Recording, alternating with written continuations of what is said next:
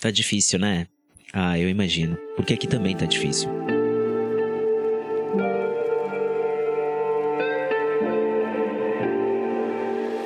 Faz tempo que não é só o coronavírus que tira o nosso sono.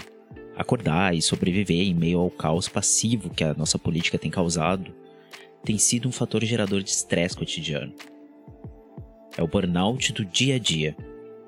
Como se já não bastasse o maior caos sanitário experienciado pela sociedade ocidental nos últimos anos, o coronavírus e suas problemáticas de luto, dor, caos na infraestrutura e na economia, temos outro problema latente, o constante avanço contra as políticas estruturantes que dão arcabouço à saúde e qualidade de vida da população. A essa altura do campeonato, de duas, uma. Ou você está esgotado mental e fisicamente, ou você já passou pelo esgotamento. E para sobreviver e continuar funcional, entrou em um processo de alienação estratégico. Mas a questão não é só fazer esse recorte, mas sim observar que, no geral, a garantia de alguns direitos estão sendo tolhidos pouco a pouco, o que transforma cada dia um pouco mais amargo ao cair da noite, e vamos nos acostumando com essa nova realidade, porque amanhã existe algo um pouco mais absurdo que torna o ontem só algo que passou. Recentemente anda circulando um documento solicitando a revisão do nosso Guia Alimentar para a População Brasileira. Para quem não conhece o guia, ele é tipo um, como eu posso dizer, sabe os guidelines, a bíblia de determinada área? Então, o guia alimentar é basicamente isso, só que voltado para a alimentação da nossa sociedade. Acontece que dentro dele existem uma série de orientações como, pasmem, evitar o consumo de ultraprocessados e valorizar a alimentação in natura. Mas pera, tá querendo dizer que tem um guia oficial do governo que está escrito pra gente dar mais importância para a agricultura familiar do que pro salgadinho ou pro nugget da indústria? Sim, basicamente sim, é isso que está escrito lá. Mas não é só isso. Ele também fala sobre cultura alimentar, incentiva o vínculo familiar, sustentabilidade e outras coisas mais que são o que há de melhor até então, no combate a doenças crônicas e várias doenças causadas pelo consumo de alimentos em excesso ou produtos alimentares de origem e qualidade duvidosa. Existem muitos méritos relacionados ao conteúdo do guia e como ele aborda a alimentação de maneira respeitosa e valoriza a cultura alimentar da população. Não é à toa que soa como um grande despautério a solicitação feita nesse documento, pedindo a revisão do Guia Alimentar para a População Brasileira. O guia é um documento de grande relevância para profissionais da área da saúde, principalmente na área da nutrição, porque incentiva o consumo de comida de verdade, o combate a agrotóxicos industrializados e ultraprocessados. Então é mais do que esperado que nesse momento que as coisas já estão ruins e o mapa solicita a revisão do guia, que a gente fique se sentindo muito mal, porque esse ataque tão direcionado é quase como se fosse uma ofensa a um membro muito querido da nossa família. E não é qualquer um, sabe, qualquer ente familiar mas aquele que a gente sente mais apreço, aquele que a gente tem carinho e que zela igualmente pelos outros membros da nossa família, que cuida. E isso está acontecendo agora, sabe? Então, realmente, tá complicado.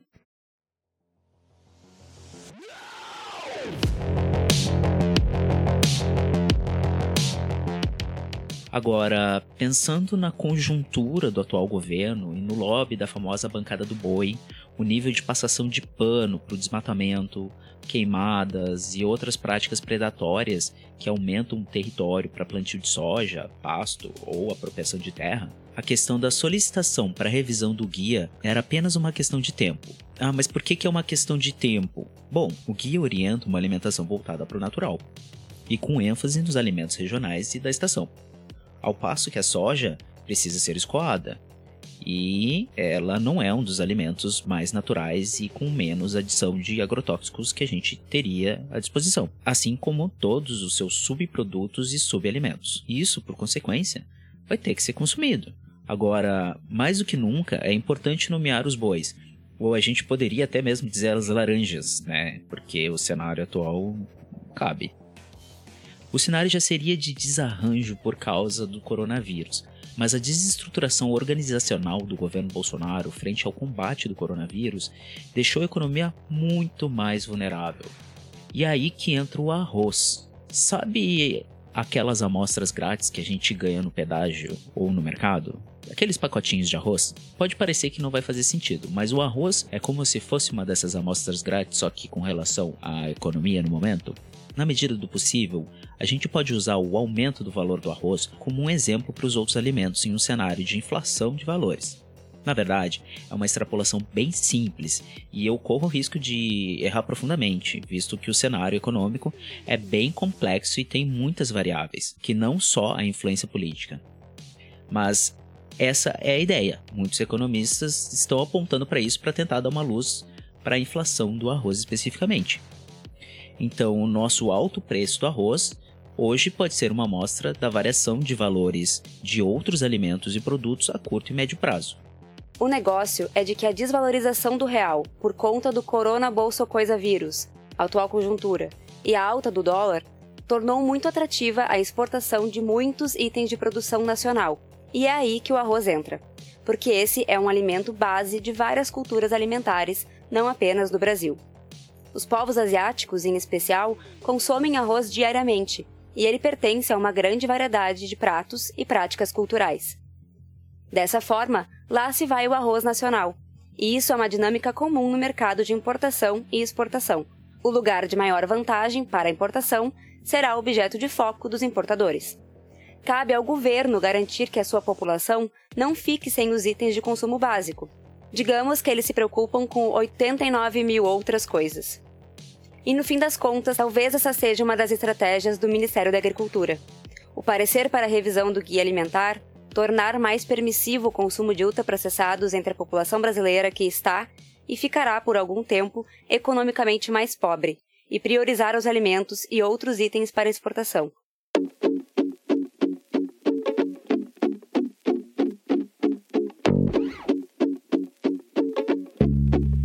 Detalhe: um dos maiores produtores de arroz é a agricultura familiar. E isso não significa que os agricultores familiares é que irão lucrar com tudo isso. Muito pelo contrário. Os atravessadores fazem os trâmites que garantem o maior lucro do plantio. No fim das contas, quem mais lucra são aqueles que financiam aquela propaganda de pop. Sabe, o agro isso e agro aquilo? Pasmem, na América Latina, o MST é um dos maiores produtores de arroz orgânico e se posicionou contra o aumento do valor do arroz, assumindo uma postura de defesa da cultura alimentar do brasileiro de consumo de arroz, dele na merenda escolar e na mesa da população. Tudo que envolve nutrição e alimentação tem peso sociopolítico. A presença ou ausência do arroz no prato da população também tem impacto na saúde, que retrocede à situação da insegurança alimentar. O guia alimentar é legítimo, científico e direito da população. Ah, mas antes de continuar, eu sinto que é necessário trazer um pouquinho de informação oficial e alguns dados sobre o guia. Então, essa versão do guia foi lançada em 2014 pelo Ministério da Saúde. E a gente já comentou aqui no Nós da Nutrição brevemente sobre os ataques que o guia sofreu durante a tentativa de lançamento, assim como algumas entrevistas sobre esses ataques.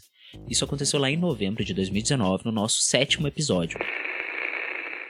Seguindo essa linha, o atual ministro da Saúde, Luiz Henrique Mandetta, em uma reportagem publicada em maio na rádio CBN, disse ter intenção de alterar o guia. Integrantes da Coordenação Geral de Alimentação e Nutrição se mobilizaram de imediato e orientaram ao ministro sobre a importância do guia e sobre o erro que seria realizar essas alterações. Mas mais pessoas concordam com a intenção do ministro. Em agosto, o diretor de Assuntos Institucionais, Luiz Madi, do Instituto Tecnológico de Alimentos, o ITAL, afirmou que o grande desafio para os próximos três anos era a revogação do guia. Esse instituto é mantido por contribuições das próprias corporações para desenvolver produtos e embalagens. Ele ainda diz que o guia confundiu o consumidor na hora de realizar suas compras. Não foi uma surpresa ver esses ataques acontecerem. E quer saber por que, que o mapa traz informações falsas e sem evidências? Uma das partes do documento que pede a revisão afirma que o atual guia alimentar para a população brasileira é considerado um dos piores, pasmem, do planeta. Tá lá, escrito na minuta do mapa, jogado sem nenhuma referência e sem nenhuma confirmação de nenhum documento, que o guia é um dos piores do planeta. O importante é que isso é mentira E vocês querem saber por que, que isso é mentira? Por que, que isso é uma informação falsa? Nosso guia é tido como o melhor do mundo por diversos jornalistas e professores de universidades, como Marion Nessel, que é referência na pesquisa em nutrição. Principalmente por trazer informações de forma didática e com fotos, dirigida à população e não aos profissionais da saúde. Além de informações sobre como se consome os alimentos e diversidade nas preparações culinárias, além do incentivo para aqueles que podem a prioridade da compra de pequenos agricultores. O guia também é um marco porque inclui uma abordagem geral que traz preocupações ambientais, sociais e econômica. Um relatório de 2016, produzido pela Universidade de Oxford e publicado pela Agência das Nações Unidas para Alimentação e Agricultura, destacou o nosso guia como um dos mais sustentáveis do mundo. Essa pesquisa analisou todos os 83 documentos publicados nesse sentido ao redor do mundo e desses 83, apenas quatro falavam sobre sustentabilidade. Outra análise realizada por pesquisadores de três universidades dos Estados Unidos estudou guias de 11 países, entre eles Austrália, Reino Unido e Estados Unidos. A análise era em cima de um conceito amplo de sustentabilidade, de 32 parâmetros. O guia brasileiro recebeu a maior nota, de 74% dos parâmetros presentes. Em adição a isso, um relatório destacou a experiência de outros países que tentaram incluir sem sucesso os parâmetros de sustentabilidade em seus guias, como por exemplo os Estados Unidos e a Austrália. Nos Estados Unidos, a indústria reagiu fortemente quando a equipe de especialistas do guia alimentar apontou correlação entre dietas saudáveis e sustentabilidade, a indústria protestou e o Departamento de Agricultura dos Estados Unidos acatou o argumento de que a sustentabilidade excede a competência do documento e proibiu a inclusão. Decisão estranha, né? Não? Ei, coisa.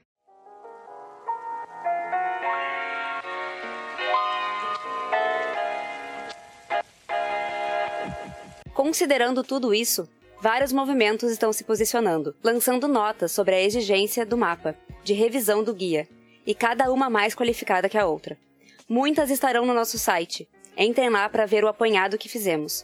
Sugerimos que acompanhem os canais oficiais dos Conselhos de Nutrição Regionais e Federal, do Conselho Nacional de Segurança Alimentar e Nutricional, o CONSEA, da Aliança pela Alimentação Adequada e Saudável, além do NUPEM, que é o Núcleo de Pesquisas Epidemiológicas em Nutrição da USP. Apoiem esses canais oficiais. Isso irá auxiliar na pressão política e vocês acompanharão o posicionamento de seres humanos preocupados de fato com a saúde do povo e não com o interesse da maldita bancada do lobby no parlamento. Deixaremos também os links das petições. Participem!